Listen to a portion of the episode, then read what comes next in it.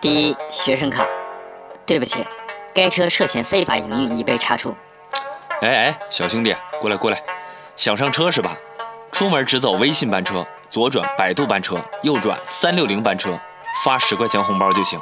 支持淘宝买票，走支付宝。你要哪一种？元芳，你怎么看？我看怎么也得满门抄斩，剥夺打的权利终身吧。你这么做，那些老司机和乘客们能服吗？这大人请明示。哼，网络的事儿网络解决，找业内最好的律师上 B 站直播，让他们输得心服口服。最近同志们最关心的事莫过于快播一案了。简而言之，就是小时候经常借你小人书看的隔壁邻居王金倩子，因为家里存放大伙寄存的小人书过多。被对面大院的王三贾四给举报了，弄得你现在看个书都要过个马路去对面看，还得花点小钱。那现在菜市口公开审判王金倩子，大铡刀都悬到头顶上了。作为从小和他穿一条裤子的你，这时候是支持呢？还是不支持呢？那必须支持啊！所以前几天直播庭审的时候，愤怒的同志就把卖电视机的马家给占领了，卖薯片的小马也差点遭殃。有虫宝宝又问了，那从宇宙视角来分析，到底支不支持快播呢？那当然不支持了。我一再对各位同志讲，宇宙视角是执剑人，是面壁者的视角。如果和大家一样被三体人钻了空子怎么办？给快播辩护的刘律师固然讲得很精彩，但他对面的女公诉人长得比他好看呀。所以不论快播。是是否有罪，我们都要誓死捍卫刘律师狡辩的权利吗？这是个看脸的时代呀！刘律师的狡辩配赢的掌声吗？他说快播不能转型的原因是中国移动不能转型，那你能和中国移动比吗？中国移动一旦转型，短信都能看片儿，那不乱套了吗？所以快播的辩护不配赢得掌声。同理，微信小视频功能不配赢得掌声，三六零百度网盘不配赢得掌声，卖网盘账号的淘宝不配赢得掌声，滴滴打车更不配赢得掌声。你要是不服气，那我们就成立一个鼓掌资格评选小组，以后类似的事情。都先发给小组讨论和审核，通过了再鼓掌，通不过就勒令整改。要爽，你要么去倒锅，要么请认准顺口牌充气娃娃，各大星球均有销售。动作可以一样，傻逼不可复制。最近耐克 SB 与插画家联手推出的美式街头滑板鞋，引发了中国网友的热议。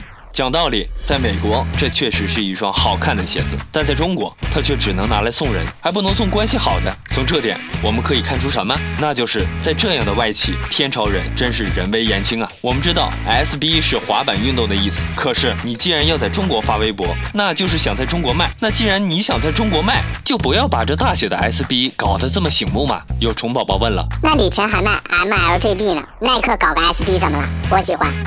呃，没想到你是这样的虫宝宝，搞朋克的喜欢把“操”字印在身上，表现自己的叛逆。那他们难道把“傻”字印在身上吗？一个骂人表现自己很酷，一个骂人表现自己很弱智，你选哪一个？这个方面建议耐克可以学习一下友商的做法，包括但不限于牛逼鞋、MGB 男装、MGB 战队、MB 万宝龙、美国职业棒球联盟 MLB 和世界跆拳道联盟 What's the？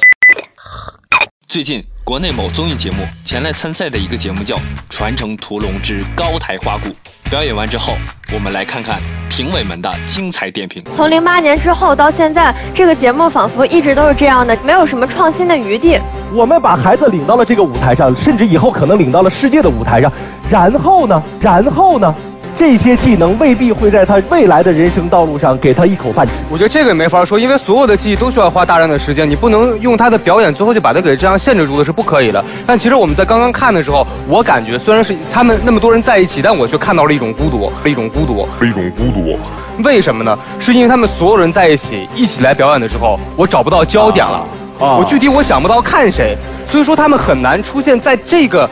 艺术形式当中的一个个人英雄，我希望在即使是群像的艺术当中看到不一样的样子。局里有零五，我希望看到每一个人都可以拿出来给你表演一个绝活。今天只是为了他们牺牲小我来成全一个大我，牺牲小我成就大我的事儿干的太多了。这几千年，我操，气死我了！这几个年轻人简直是现实生活中的键盘侠，装逼技能点满，张口就来的喷神呢！看我变身陈道明制止他们。有些节目就是需要这样的仪仗队，你体现个性行吗？总体的要求，它是整齐划一，它难点也在整齐划一上。这么多人，让他做成一个知识的动作，是很难的。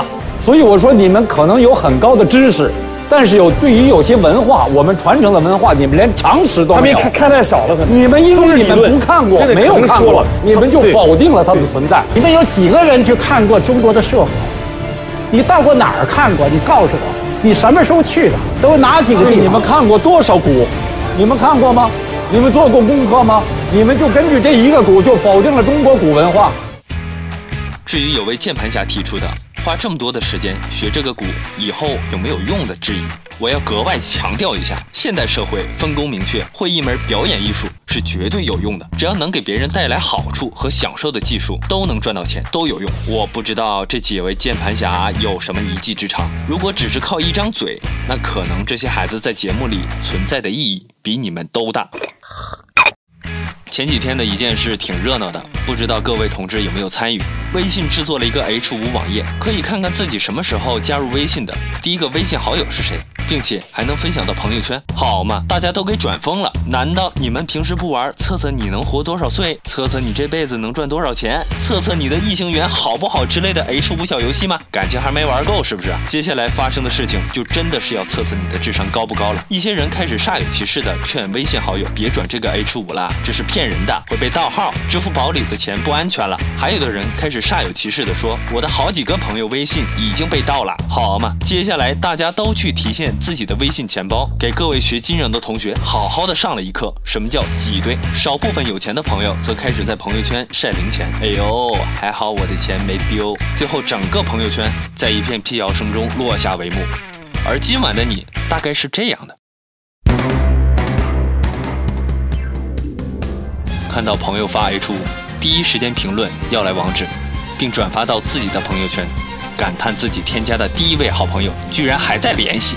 青春是多么美好啊！这几年什么都变了，唯有友谊永存。继续刷朋友圈，感叹一下：哎呀，这小子怎么这么早就开始玩微信了？几分钟后，看到谣言，第一时间你把自己的零点九九元零钱提现了，打开支付宝，把所有的余额转移到银行卡，接着骑车去银行，准备把你卡中的二百元整取出来。到了银行，发现朋友圈开始辟谣，钱还在，虚惊一场。长舒一口气的你走出银行一看，他妈的，我自行车呢？